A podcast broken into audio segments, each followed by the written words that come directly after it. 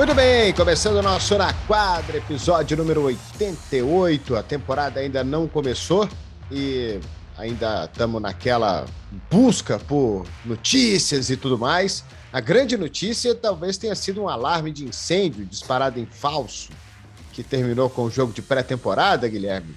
Foi uma notícia assustadora, inclusive, mas era um alarme de incêndio uh, fake, era fake news o alarme de incêndio. Um abraço para você, Gui. um abraço, Ari. Realmente tivemos essa notícia. Tivemos aí alguns uh, jovens jogadores tendo é, destaques, né? Acho que principalmente o Jalen Green do Houston Rockets fazendo alguns movimentos muito interessantes. Mas, Ari, eu, antes da gente começar aqui, eu vou destacar que você, não sei se você percebeu, eu tô com o cabelinho cortado. Tá bonito. Barbinha rapaz. feita. E você sabe por que isso, né? Essa Porque semana, eu... essa semana volta a NBA nos canais ESPN, ainda é pré-temporada. Né? Nessa quinta-feira temos Miami Heat e Houston Rockets. Né? Estarei, terei o prazer de estar nesse jogo de abertura da temporada aí. É, e teremos muitos jogos. A gente estava até aqui falando né, da, das transmissões que teremos para essa temporada da NBA, que serão muitas, né? Então, mas começamos essa semana com tudo aí. São, só de pré-temporada são seis jogos, Ari. Acho que tá bom. É pré-temporada até dia 19 de outubro, que é quando começa a temporada regular. Exato. Como o Gui falou, né? 11 da noite na ESPN 2, quinta-feira. Vai ser na ESPN 2 porque tem NFL. E vai ser na ESPN 2, Miami e Houston, 11 da noite. Aí tem jogo no domingo também, 8h30, com Oklahoma e Milwaukee e Phoenix e Los Angeles Lakers, rodada dupla, 8 e meia 11 e 11 horas da noite, esses dois jogos. E vai ter também Brooklyn e Filadélfia na segunda, na quarta-feira Dallas e Charlotte e na sexta-feira Boston e Miami. A temporada começa no dia 20, quarta-feira, rodada dupla, Boston Celtics e New York Knicks, 8 e meia na ESPN, isso aí já é temporada regular, Denver Nuggets e Phoenix Suns, 11 da noite na ESPN. Jogão para começar Denver e Phoenix. Vamos falar do Phoenix hoje aqui nesse podcast de, de André Ayton, sem spoilers. Sem eu não sei spoilers. Com, eu não sei o que, que a gente vai começar falando, porque quem decide é o Guilherme. Ele pergunta ali para aquele senhor cabeça de batata ali do lado esquerdo, em cima do ombro esquerdo dele, o senhor cabeça de batata né, ele faz aqui a ordem do, do programa. Ah, ele já soprou aqui para mim, então, Ari. Na verdade, ele já soprou porque gente, antes da gente falar né, dos destaques aí que a gente separou para hoje, temos que falar da aposentadoria de um dos grandes da história do basquete internacional, não só da NBA. Né? Paul Gasol anunciou sua aposentadoria essa semana. Né? Ele que na última temporada jogou pelo Barcelona, está com 41 anos. É... eu particularmente conheço muito bem o Paul Gasol porque ele é da minha idade, então eu venho também jogando contra ele desde 1998, 1999, no Mundial é, Juvenil que teve em Portugal. Então foi a primeira vez que eu, que eu vi o Paul Gasol jogando, né? aquele cara 2,16 metros, em 1999, é, com toda a coordenação que ele tinha, prometia muito. Ele era bem magrinho, né? muito diferente daquilo que ele terminou. É, mas assim, uma, uma carreira brilhante que ele teve né? E anunciou a aposentadoria também. É, não tem jeito, né, Ari? Chega para todo mundo esse momento. É, e ele entrou na liga, né, no momento que ainda o, o, os homens grandes eram tinham outra função. E ele talvez tenha sido um dos primeiros caras com mais de 2 metros e, e 13, aí 2 metros e 16, né? Uhum. A ter uma habilidade que pudesse, pudesse fazer outra coisa que não fosse ficar ali em cima da, da, embaixo da cesta ali, buscando rebote e dominando o garrafão. Ele tinha mais recurso do que isso, né?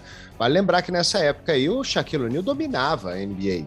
Sim. Né? Ele, do, o Lakers era campeão atrás de título atrás de título com o Kobe Shaq na época que o Paul Gasol entrou. Então era a dominância ainda dos, dos pivôs grandes da NBA. E ele chegou numa época com, com, com ele foi o quê? Uma escolha alta de draft, acho que ele foi a terceira, terceira escolha, do, terceira. terceira escolha do draft do Memphis, né? E, e, pô, cara de uma habilidade fenomenal que a gente viu isso ao longo da carreira dele, ele só se desenvolveu.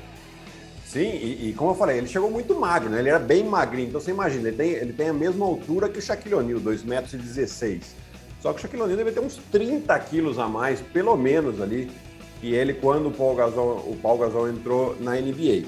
Né? É, ele já tinha sido destaque no Barcelona, né? nessa época eu estava na Espanha, eu jogava muito contra ele ali também. Né? E, e o Barcelona tinha sido campeão da Liga CB. É, se eu não me engano, aquele ano tinham chegar, chegaram também no Final Four da Euroliga, né? É, não chegaram a ganhar. O Barcelona foi campeão no ano seguinte, que o Paul Gasol saiu. Né? É, mas ele já tinha um grande destaque com 20, 21 anos.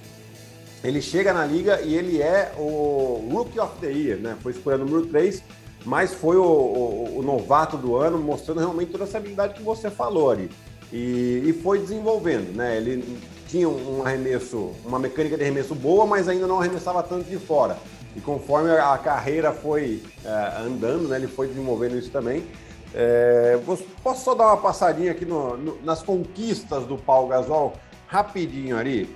Foi campeão mundial com a Espanha em 2006, ganhou por três vezes o Campeonato Europeu com a Espanha também, né? três medalhas olímpicas, 2008, 12 e 16, todas uh, medalhas de prata, né? perdendo para os Estados Unidos na final. Uh, duas vezes campeão da NBA, que a gente já falou aqui, com Lakers, uh, três ligas ACBs, que ele foi campeão lá na Espanha também, seis vezes All-Star Game e Rookie of the Year, né? E só, só tem bastante coisa mais aqui para colocar, né? É, o Mundial 2006, inclusive, ele foi MVP do Mundial, em que, inclusive, ele não jogou a final, né? Ele estava machucado, ele jogou tão bem mesmo sem jogar a final, ele acabou sendo o melhor jogador do torneio. Interessante, fui buscar aqui o draft de 2001 da, da NBA. Primeira escolha daquele draft foi Wayne Brown, uhum. pelo Washington Wizards. Sim. E a segunda escolha foi o Tyson Chandler. Foi a escolha dos Clippers e o Paul Gasol, que foi trocado para Vancouver. Na época era Vancouver Grizzlies, né? É verdade, e, é verdade. É, foi trocado para Vancouver pelo. Ele foi draft do Atlanta. E trocado pelo Vancouver. Parabéns pro Atlanta, né? Que, que, é que o Trey Young tá bem esse ano, né? Ele jogou muito bem. Então não dá para cornetar muito, né? Mas eles trocaram o Doncic também. Então, acho que quando eles pegam um europeu no draft, não é muito. Não gostam de muita manter deles. Não, né? não. Esse cara aí vem da Europa, ele deve ser ruim. e depois. Né?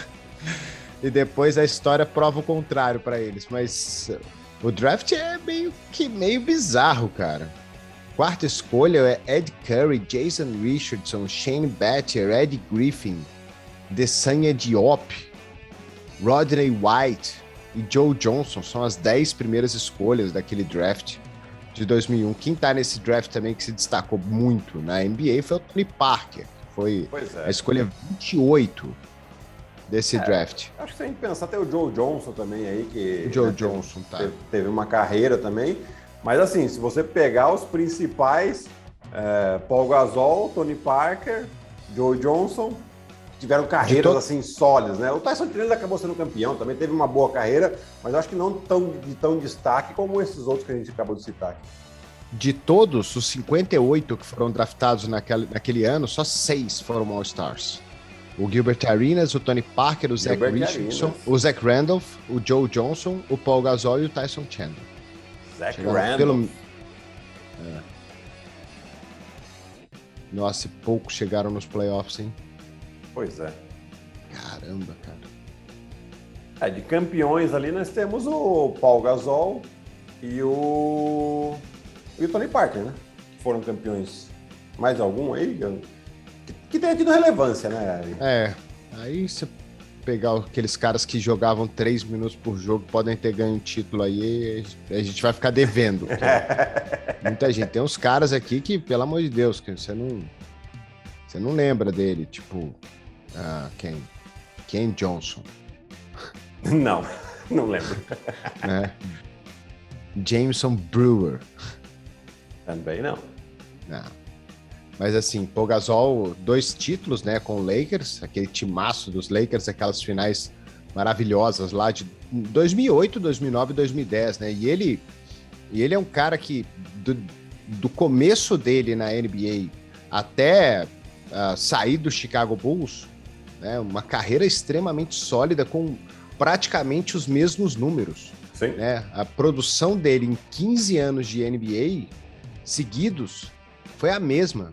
Incrível isso. Não caiu, não diminuiu, ele sempre foi um jogador da mesma efetividade, né? Ele teve, ele teve pelo menos 17 pontos de média do seu primeiro ano até o último ano em Chicago, 2015 e 2016.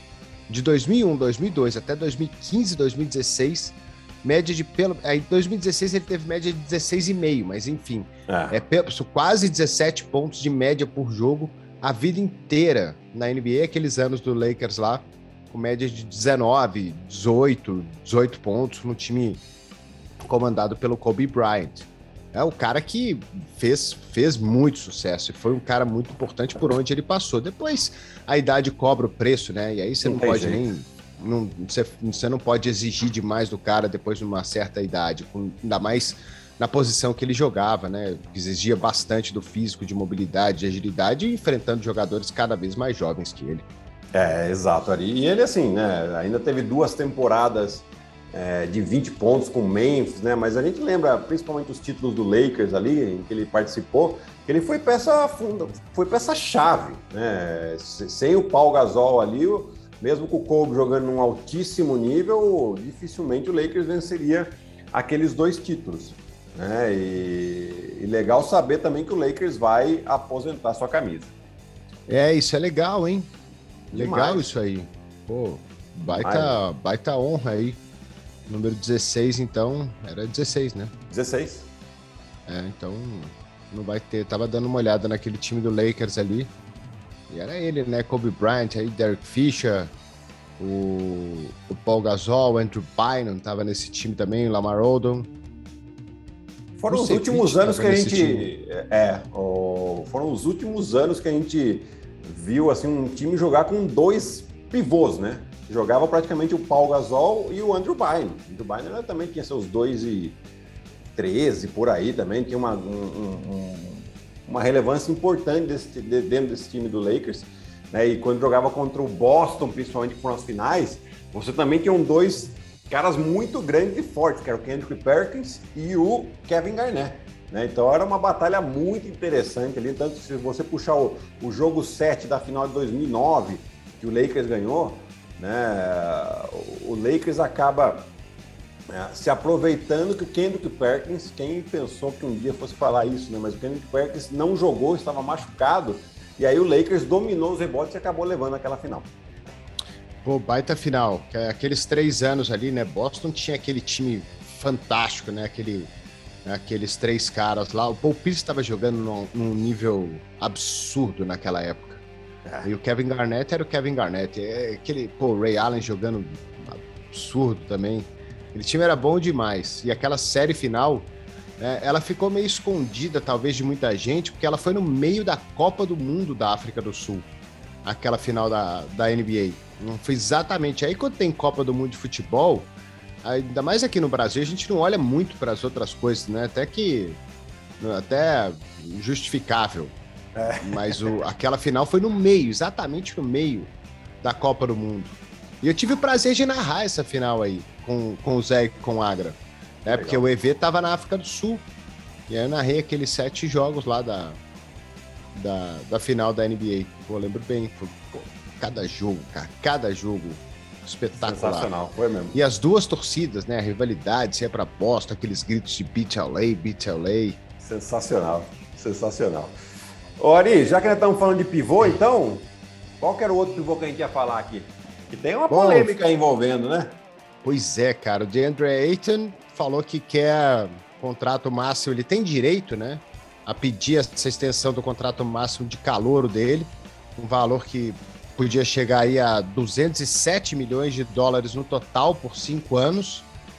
Seria a extensão máxima. Esse 207 ele teria que ser MVP, teria que atingir algumas, algumas metas a mais, chegar no primeiro time da NBA, no segundo time da NBA, fazer parte de um time defensivo, alguma coisa do tipo assim, para ele poder ter direito a esse valor. Só que aí nas finais aqui, né, a gente estava discutindo naquele no nosso ligue de passe e sobre o Chris Paul ficar ou não, né? E se o, o, Phoenix ia pagar ou não ia pagar o Chris Paul. E eu lembro do Leandrinho falando, né, que ele conhecia bem, jogou lá e tudo mais. que o dono do, do, do Phoenix era um cara que não gostava muito de abrir a mão. que ele não gostava de pagar, não, que ele não gostava de abrir a carteira. Então ele vai criar uma situação que, se ele não quiser pagar o DeAndre Ayton, né, porque é realmente muito dinheiro, com 40 milhões de dólares aí por temporada, ele vai virar agente restrito. Ou seja, Phoenix ano que vem, e, e, e a, o negócio é agora, né? Dia 18, agora de outubro, eles têm que definir se vão dar a extensão contratual pro, pro Ayton ou não. E aí, se eles não derem, ele vira agente restrito no ano que vem. Phoenix ainda poderia cobrir qualquer oferta da NBA, mas se não quer pagar o cara agora, fica difícil imaginar que eles vão querer pagar o cara no futuro. É, e, e, pode abrir mão de um cara que, pô, é, foi fundamental aí para o time chegar nas finais da NBA também, ajudou demais. É, é assim, é, é, o Phoenix eu acho que está tentando entender qual que é o real valor de mercado do DeAndre Ayton. Né? Ele realmente jogou muito bem no ano passado, mas a gente tem que lembrar qual que é a função dele no time, né? Porque é claro que você tem as duas principais estrelas do time, são o Chris Paul e o Devin Booker. Depois vem o DeAndre Ayton. Né? Então é, é, é, um jogador que complementa muito bem essas duas estrelas, principalmente por quê? Porque essas duas estrelas atraem muito a atenção da defesa. E ele, por ser um jogador que tem boa definição, principalmente próximo da cesta, né? Se a gente pega aqui os aproveitamentos dele na carreira, quase 60%, né? E na última temporada, o aproveitamento dele de dois pontos foi acima de 62%, acima de 63%, desculpa. Né? Então, assim, são ótimos números. Porém, a gente tem que entender que a NBA hoje ela é diferente. Ela, o pivô tem uma relevância um pouco menor. Né? A gente acabou de falar que nos anos 2000 quem dominava eram os pivôs. Hoje não são. Né? Então você tem que realmente fazer essa conta se você quer gastar todo esse dinheiro numa posição em que talvez não te leve ao título. Né? A gente está vendo aí o Joel Embiid jogar num nível excepcional, assim como o Jokic jogar num nível excepcional, e as equipes nem na final da NBA chegaram. Né? Ah, tem um monte de coisa que envolve, sem dúvida alguma. Mas você tem que levar isso sim em consideração. E um outro ponto que eu acho que Phoenix deve pensar, né, é, quando está estudando essa questão de dar máxima extensão para o DeAndre Ayton, é que ele olha os jogadores da mesma classe, o Luca Doncic e o Trey Young, que acabaram de assinar sim a máxima extensão, só que dá para colocar na mesma prateleira o DeAndre Ayton com esses dois jogadores? Eu, particularmente, não consigo colocar. Né? Então, eu acho que fica uma situação. Por isso que o Phoenix está pensando, muito além do cara se pão duro ou não. Lá, não quer abrir a mão se o dono uh, vai, porque tá, tá a fim de pagar 30 milhões de dólares para três jogadores numa mesma temporada, né? Já que Devin Booker e o, e o Chris Paul já têm esse tipo de contrato. Né? Então, é, eu acho que é essa pesquisa. E aí é uma maneira deles tentarem, se o DeAndre Ayton vira um agente restrito, um agente livre restrito, é, ele vai sair, ele vai, vai testar o mercado, o mercado vai, vai dar um valor para ele ali, e aí sim Phoenix pode cobrir essa oferta. Qual que é o grande problema disso, né, Ari? É você ter um jogador descontente, um jogador importante para sua equipe, descontente logo no início da temporada seguinte a que eles chegaram numa final de NBA. Então isso não, é, é, uma, é um ponto delicado aí. Ah, eu não acho, Gui. Eu acho que ao mesmo tempo que você não paga, eu acho que Phoenix pode, pode estar fazendo esse, esse movimento que você falou. Né, de deixar ele ser agente restrito e ele testar o mercado. Só que pelo lado do Eitan, ele não pode fazer uma temporada péssima. Ele não pode ser um jogador desmotivado e descontente, porque se ele for jogar mal, o valor de mercado dele vai lá para baixo. E aí ele vai ganhar menos dinheiro. Então, talvez Phoenix esteja jogando com essa cartada mesmo. Falou, cara, eu não vou pagar o cara agora 40 milhões porque eu não sei o que ele vai me produzir. Às vezes eu pago ele agora, ele fica, senta em cima do contrato e não vai jogar nada e não vai me ajudar. Então, se eu botar o cara para jogar e ele testar o valor dele de mercado, ele pode se dar ao máximo, fazer uma temporada maravilhosa. Ano que vem alguém oferece essa máxima extensão e eu vou lá e cubro, porque eu tenho essa opção de ir lá cobrir. Pô, o cara falar, falar pro cara, cara, realmente desculpa, ano que vem a gente, ano passado a gente estava errado, passar a mão na cabeça do cara, e aí você tem que, aí vai ter que pagar. Mas ele não pode, num, num, se ele fosse já um cara consagrado, né, um cara que que, que dispensasse qualquer tipo, não tivesse nenhuma dúvida em relação a ele, que ele ia produzir aquilo mesmo, que ele fosse, que é uma super estrela da liga, coisa que você não tem nenhuma dúvida sobre o Doncic, sobre o Trey Young, sobre esses, sobre Damian Lillard, sobre os caras que, que uhum. assinaram contratos máximos. Uh, ele não, ele ainda não sabe. Pode ser que, pode ser que ele sente em cima do contrato mesmo e, pô, o time do Chris Paul e do Devin Booker deixa esses caras jogarem. Eles que têm que fazer o que eles tiverem que fazer dentro de quadra, não sou eu. Vou, tô aqui, tô ajudando. Agora, se ele tiver que jogar pra caramba para provar o valor de mercado dele, Phoenix pode, pode se dar muito bem nisso aí. Não, sem dúvida. E, e eu acho que assim, Phoenix tem sido, tá sendo cauteloso nesse ponto. Por quê? Porque na temporada 19-20 é um jogador que jogou 38 jogos, né? Você teve problema de lesão, teve problema de suspensão, né? É, e, e, ele deu um salto de qualidade, apesar dos números dele da temporada 19-20 terem sido melhores do que esse da temporada passada, em questão de, de pontos e de rebotes, tá?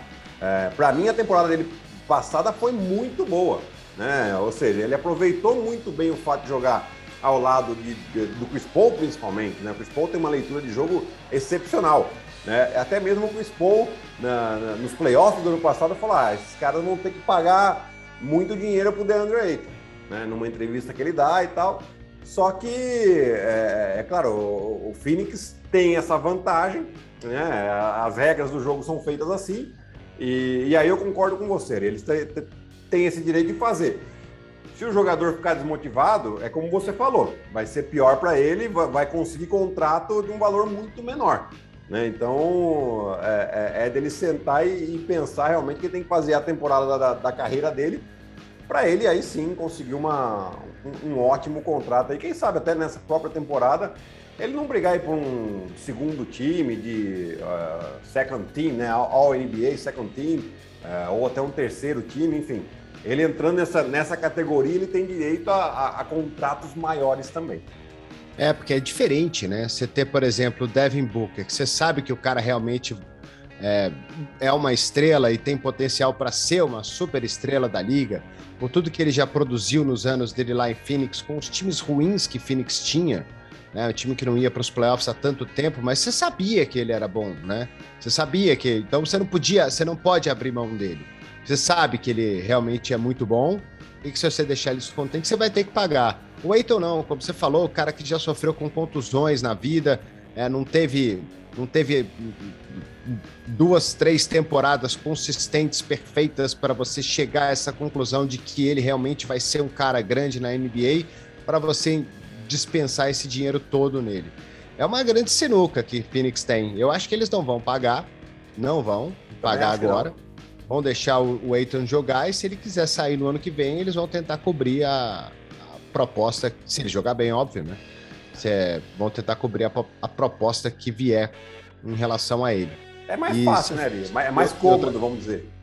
É, e outro assunto que você tocou é a importância desse tipo de jogador hoje na NBA.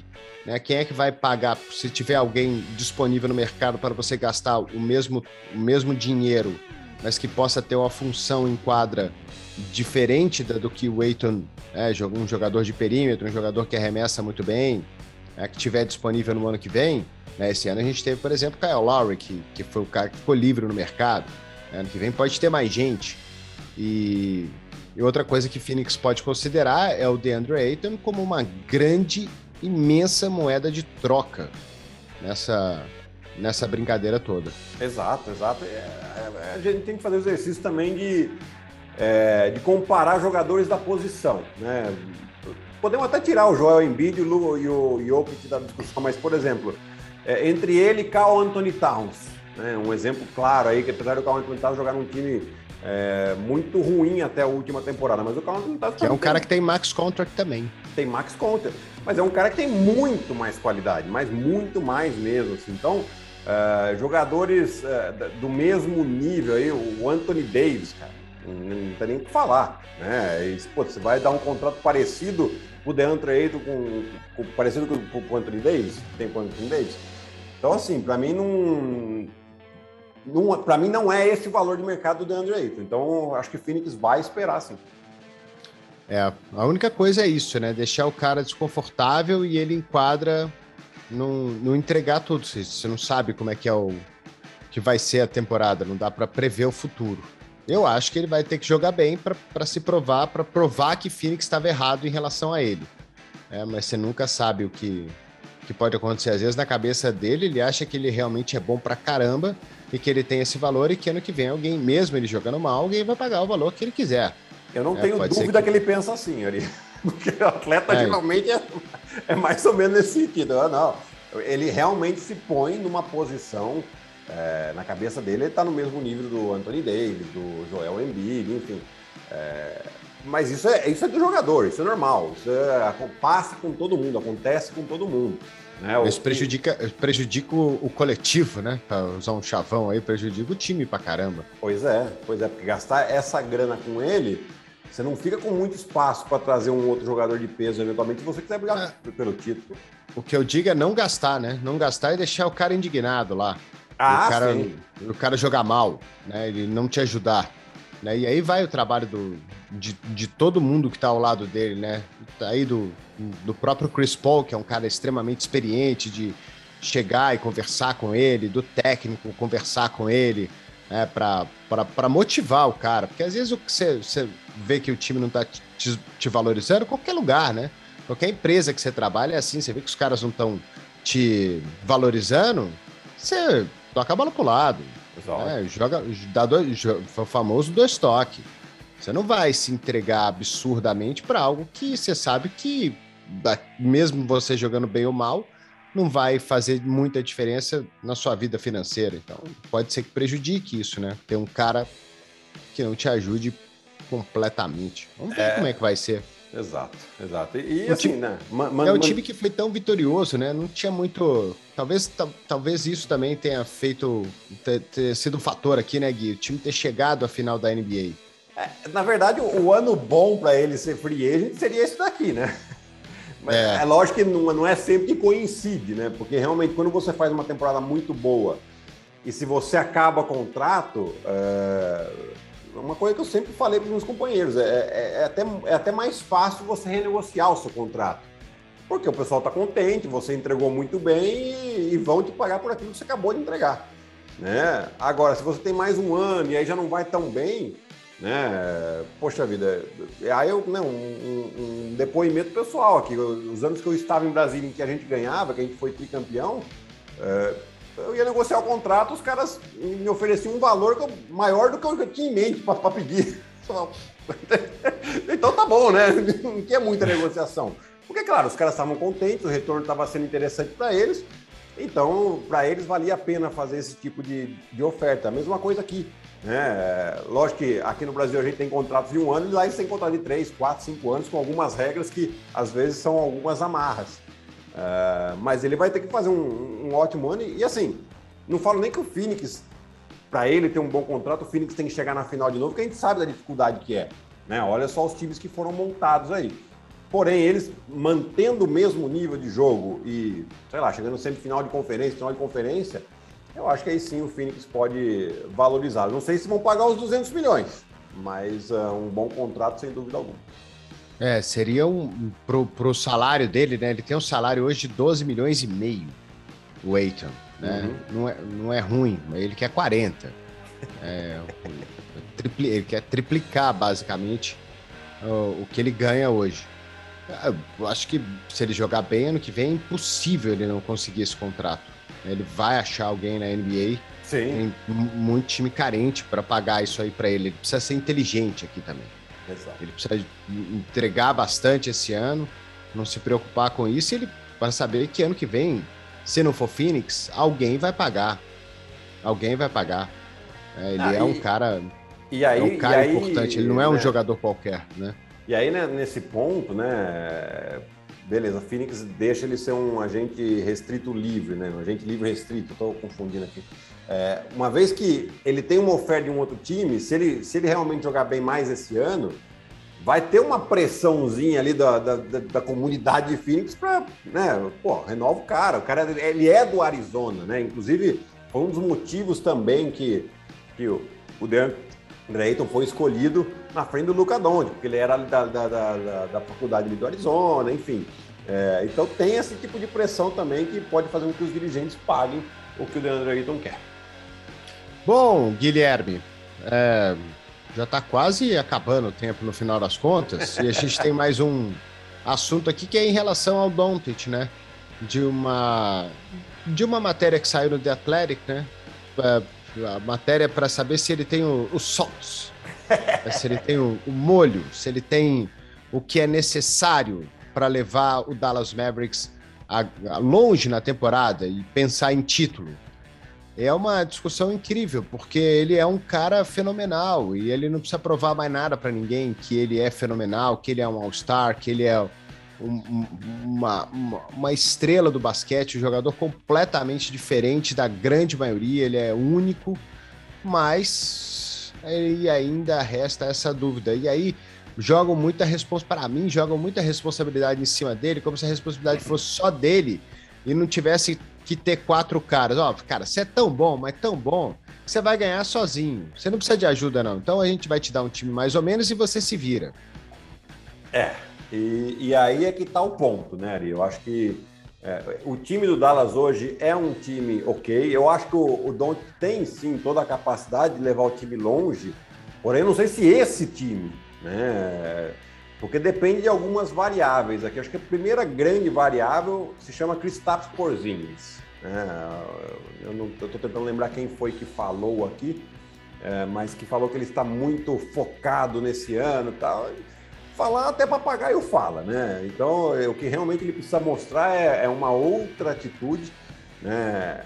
Numa, quando, quando em qualquer esporte, em qualquer time, é, quando acontece uma troca de técnico, por mais que os jogadores já tenham um, um, um, a sua bagagem, o seu nome, sempre tira um pouquinho todo jogador da sua zona de conforto, né? E, isso talvez seja um ponto positivo aí para dar uma motivação extra para o Porzingis, né? Porque ele é o ponto chave aqui é, para que a equipe do Dallas tenha uma boa temporada não. Ele e o Tim Harden, porque o, o Don que a gente sabe que vai dar. Né? Inclusive, numa pesquisa entre os general managers, uh, de, de, dos 30 general managers da, da, da NBA, o Doncic é o segundo favorito a ser o MVP da temporada, atrás só do Kevin Durant. Né? Eu acredito que ele tem esse potencial. Porém, para ele lutar pelo, pelo MVP, o time de Dallas tem que estar tá lá em cima. Não dá para Dallas ser o sétimo na Conferência Oeste e ele querer que que dispute a, a, o MVP. Não vai acontecer. Né? Então, é, eu acho que a dúvida fica aí no Porzingis e também no Jason Kidd. Né? Jason Kidd aí tendo mais uma oportunidade como técnico. É, notícias não muito boas saíram, né? Informações não muito boas saíram no livro do Antetokounmpo, dizendo que ele era um técnico meio generalzão, é, que punia muitos atletas, chegava a humilhar, né? Uma coisa que era muito comum nos anos 90, início dos anos 2000, né? pelo menos no, no, no meio que eu vivi, acredito que na NBA também tivesse muito disso às vezes. Né? É, hoje já não dá mais esse tipo de técnico, né? que seja mais assim, porque você não vai obter uma resposta dos atletas dessa maneira. Né? O mundo mudou e a gente tem que saber disso também. E o, o time, você olha para o elenco do Dallas Mavericks, não é o elenco que você fala, esse time vai ganhar. Né? Tem tem muita gente na, na Conferência Oeste. Tem muita gente na frente do Dallas Mavericks, apesar deles terem o Luca Doncic. É, o próprio. Que a gente ainda não sabe a situação real do Clippers e do Kawhi, como é que ele vai vai estar tá esse ano e tudo mais. Mas é, Lakers, uh, o, o, o Utah, o Denver, o Phoenix, é muita gente, é muito competitivo. E você olha para esse time, tem o Luca Doncic, tá? E quem mais? O Porzingis. E o Porzingis vai jogar? E o Hardaway? É um cara realmente para te levar longe na temporada? As, eles fizeram quase nada de contratação. É, a última, aquele, o último cara que eles trouxeram foi o Intiriquina lá de, de Nova York, é, que, que, não vai fazer nada. Mas quem que eles têm aqui? Uh, Willie Collinstein? Não. Não, é, é assim, Ari, eu particularmente é, então... gosto do time titular. Né? Não é um super time, mas é um time que eu, que eu acho legal. Assim, né? sempre apostando muito no Luca Doncic, que vai colocar esses caras em ritmo também. Então, estamos falando de, do Doncic, do Tim Hardaway, do Red Bullock, que veio do, de, do Knicks também, de uma ótima temporada. o Porzingis, e aí o pivô titular pode ser o Dwight Powell, pode ser o, o Max Kleber, pode ser o William Kallenstein, aí o, o Jason Kidd pode escolher de, de acordo com, a, com o seu sistema de jogo, né? Mas o pessoal que vem do banco, eu acho que é, assim, comparado às principais equipes, o banco que tem, é, vai sofrer bastante o Dallas. Né? Então, assim, ele, a, o fato deles não fazerem nenhuma contratação, eu acredito que pela chegada do, do, do, Jason Kidd como técnico novo, que o que ele tem primeiro na mão para depois pedir para a diretoria alguma troca, alguma, alguma nova contratação. É, geralmente os técnicos fazem isso. Eu, fez a mesma coisa lá o Billy Donovan em Chicago, né? Ele chegou e no ano passado e não fizeram nada. Aí aos poucos eles foram acertando e esse ano fizeram ótimas contratações. Talvez o Dallas vá nessa mesma linha. Porém, é, é, é um time que tem um, um, jogador fenomenal, fora da curva, que é o Doncic, é, que pode levar a equipe muito longe, mas nessa temporada aqui, pensar em título para Dallas, assim, tem que ser meio, eu, eu, meio louco para fazer essa aposta. Eu, eu tenho que ser meio louco para pensar em Dallas passar, porque eu acho que o time vai para os playoffs, mas tem que ser louco para pensar que eles vão passar da primeira rodada dos playoffs. É porque é um time para ficar mais para baixo. Sim. É um time nas, em 82 jogos para ficar em sexto, para ficar em sétimo. E aí, na primeira rodada dos playoffs, vai enfrentar um, um, Utah Jazz, vai enfrentar sem mando de quadra, vai enfrentar um Denver Nuggets, vai enfrentar um Los Angeles Clippers. Eles tiveram uma série pesada contra os Clippers, perderam em sete jogos, ok. É, mas é um Phoenix. E não vai ser favorito contra nenhum deles. E, é uma, e série longa, série de sete jogos, você precisa ter, você precisa ter um elenco fantástico, você não pode depender só de um cara. Acho que o Doncic vai levar esse time para os playoffs sem sombra de dúvidas. É, Dallas vai, vai para pós-temporada. Mas é aquele time que vai se classificar em sexto, vai se classificar em sétimo, vai brigar ali para sair de play-in. É. E, não vai ser, e não vai ser favorito para vencer ninguém nos playoffs. Ele precisa, urgente, de outra grande estrela do lado dele. A história recente da NBA já provou pra gente que é preciso de duas superestrelas e talvez três para ganhar título, né? É que você tem o, o, LeBron e o Durant que eles estão realmente muito superestrela acima dos outros. Uhum. Mas você viu a, a, final do ano passado? Milwaukee foi um ano um ano diferente, né? Uh, Brooklyn, aquele pé na linha do Durant, se não tivesse pegado na linha, Brooklyn provavelmente teria sido campeão da NBA, mesmo com todo mundo baleado. Uhum. Mas é um, dois caras que jogaram demais. O Middleton e o Antetokounmpo de um lado, o Devin Booker e o Chris Paul do outro, para levar esse time longe. Então, sozinho não vai. Você precisa de duas estrelas grandes, duas super estrelas, pelo menos, para tentar chegar, e, um, obviamente, um, um, os coadjuvantes bons. É, o Don't tinha que ter um cara do lado dele para para para para ser o cara também junto com ele do time. É, eu acho que pelo contrato, né, Ari, é, esse cara seria o Porzingis, né? É, e Mas não dá para confiar nele, né? Não dá. Então, eu acho que eles vão esperar de novo. O, o, o, o Jason Kidd tá tendo o benefício da, da, dúvida aqui nessa temporada. E assim como o Porzingis. Vamos ver como o Porzingis joga com o Jason Kidd, né? E, e, eu acho que é isso que o Dallas está vendo. Então, se, se, ele vê que o Porzingis realmente pode dar esse salto de qualidade, eu particularmente duvido. Mas se o Dallas entender que ele realmente, ah, pô, o cara tá, ele tinha 20 pontos de média, tá com 22, 10, tá defendendo melhor, tá jogando mais intenso, e Dallas, pô, tá entre os quatro primeiros da Conferência Oeste nesse primeiro momento aí, da, né, nessa primeira metade da temporada regular. Bom, eles vão continuar com o Porzingis. Caso não seja assim, eu acho que eles vão tentar alguma troca né? Envolvendo é um cara que tem um contrato bastante pesado, né? Estou olhando aqui os, os, próximos três anos dele uh, acima dos 30 milhões, né? São quase 100 milhões de dólares que ele tem aí nos próximos três anos de contrato. Né? Então é, é uma moeda de troca importante. Então acho que o Dallas vai, vai, vai ter essa, esse período de testes, entre aspas, aí com o Porzinho nesse início de temporada para ver se ele é o cara ou não, e aí sim eles vão começar a mexer. É, e sabe que tem outra coisa também, né? O, Doncic tem 23 anos de idade. É impossível você imaginar hoje que ele vai encerrar a carreira dele daqui 13 anos na NBA sem ganhar pelo menos três títulos. É eu, eu, tenho certeza absoluta que ele vai ganhar pelo menos. Até, até porque é porque você tem pensar também que daqui a pouco o LeBron vai parar de jogar. Ele vai ter que aposentar. É, o mesmo se ele ficar na liga, ele já não, ele já vai estar tá bem mais velho. Aí a idade também vai cobrar o preço para ele, porque ele é um ser humano, apesar dele ser um ser humano diferente, ele ainda é um ser humano. E o Kevin Durant também.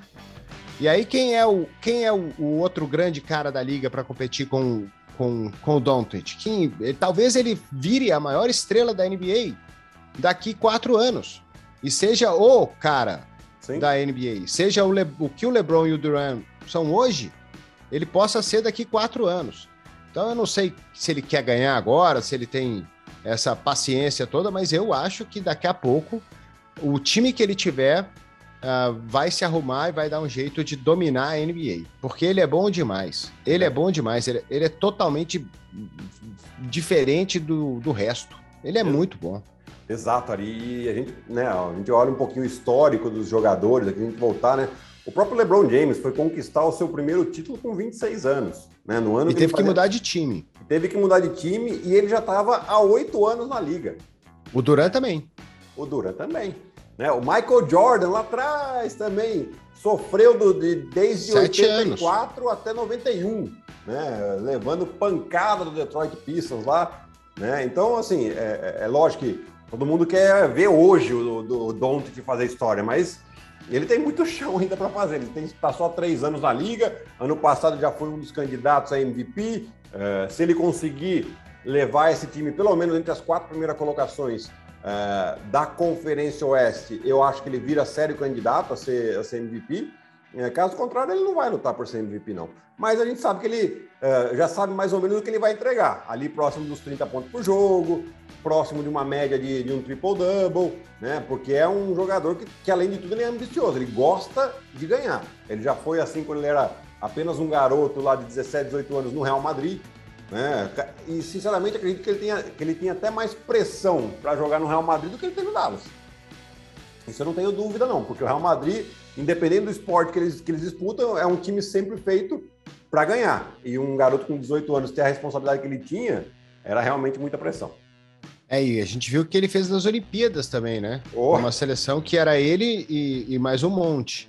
Exato. E ele, pô, ele arrebentou na Olimpíada. Então, assim, qualquer tipo de. A gente chegou a discutir isso no nosso ESPN League, tipo, levando em consideração basquete NBA e basquete FIBA, ele é o melhor jogador do mundo? Provavelmente. Que sabe jogar os dois, né? Porque para os caras da NBA ainda é mais complicado. Apesar deles terem ganhado a medalha de ouro até no final das contas com alguma tranquilidade, uhum. é, é, porque o time é bom demais, né? Muita gente boa. O que esse cara fez, não dá para falar que ele fez sozinho, né? Porque tem mais gente jogando com ele e é um time, mas o, individualmente o que ele fez nos Jogos Olímpicos é absurdo. É absurdo. Exato. Ah, e, e, assim, é, mostra a qualidade, a leitura que ele tem. E, e, não só isso, né? Eu acho que a gente ainda mostra aí a, que ele tem muita margem de melhor ainda. Né? Exato. Ah, quer, quer, dizer que ele vai fazer 40 pontos por jogo? Não, mas quer dizer que ele vai melhorar em questão de leitura de jogo, em questão de, de conhecer melhor os adversários e aí sim levar sempre o time à vitória. Que é mais ou menos o que o Lebron faz hoje. Né? O Lebron, se você vê assim ele jogando, ele, putz, ele sabe a hora que ele tem que acelerar, que ele tem que engatar a quinta marcha. Muito, e a gente vai ver ainda mais essa temporada aqui, que ele né, veio, veio de lesão na temporada passada e tal. Ele vai segurar as pontas até o terceiro quarto, metade do terceiro quarto para frente, você vai ver a hora que ele começa a jogar. Porque ele já sabe, é. ele já conhece os adversários. E é isso, é, é nesse ponto que o Doncic vai começar a melhorar também. Né? Vai Talvez ganhar... fazer os mesmos pontos, mas é, tendo pelo menos tendo cinco arremessos a menos por jogo, tendo menos bola, selecionando melhor, acertando mais, tendo aproveitamento melhor. E, em momentos mais importantes do jogo também, né, Ari? A gente não vai ver ele se desgastar ali em primeiro, segundo quarto.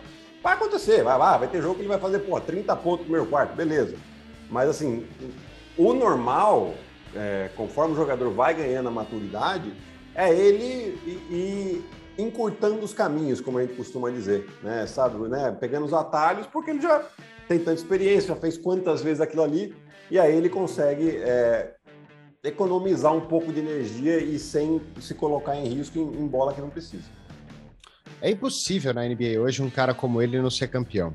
É impossível. Eu acho impossível. Eu acho muito difícil. Eu, eu acho que vai, então, vai, vai, depender muito do que Dallas vai fazer. É claro que o Mark Cuban. Não, porque se, se não for lá, é, vão, vão entregar dinheiro para ele, vão entregar Sim. gente para ele, senão ele vai embora. Não, mas dinheiro para ele o Mark Cuban vai dar. O, o, problema, o problema tá em. Não, dá, dá, joga, dá, dá, dá, jogador, exato. Dá jogador para ele. Exato. Dá gente, dá gente grande do lado dele. Quando ele tiver gente grande do lado dele, ele vai ganhar. É, não tem nem. Ele vai ganhar. Pode ser, não, pode ser que não seja ano que vem ainda, nem no outro, mas esse cara ele tem 23 anos de idade. Né? Se você pensar que ele vai jogar até 2000 e a gente está em 21, ele vai jogar até 2034, no mínimo. Ah, pelo menos. Pô, em 2027, 28, 29, esse cara vai ganhar a liga todo, todo ano. Se não for antes. É, se não for antes. Eu sou fã dele, cara. Ele é muito bom. Muito bom. Muito bom mesmo. O tesouro. O tesouro do Rômulo. bom, então, só para lembrar aqui as transmissões, então, Guilherme, antes da gente encerrar, pode ser? Pode, claro. Então, dia 7 você tá nessa aí, Miami e Houston, 11 Isso. da noite na SP. 11 da noite, Guilherme? É 11 da noite, olha eu voltando é? para os estúdios. Voltando para os estúdios às 11 da noite. Não, e tem um outro melhor. No domingo, que... eu também estou no jogo das 11 da noite, entre Phoenix Nossa. e Lakers, nos estúdios, no meio Nossa, de um feriado. Não, não quero nem imaginar como é que vai ser a sua, a sua sexta-feira e a sua segunda.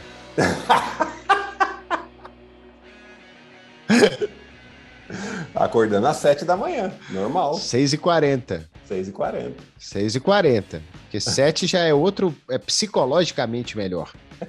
Porque quando você vê o 7 no relógio, se você acordar 6h59 e, e acordar 7h1, você fica muito mais cansado quando você acorda 6h59. É, psicológico, tem que. Como o nosso Antônio Martoni, que tem essas teorias malucas, né? Que se você subir escada de costa, você não. Você não. Não você cansa? Não cansa. Não. porque o corpo acha que você tá descendo. Ele tem essa te... E essa teoria do, do, do relógio é dele também. Você tem que enganar seu cérebro. Putz. Eu acordei às seis. Acord... Se você acordar às 6h59, você acordou às 6 horas.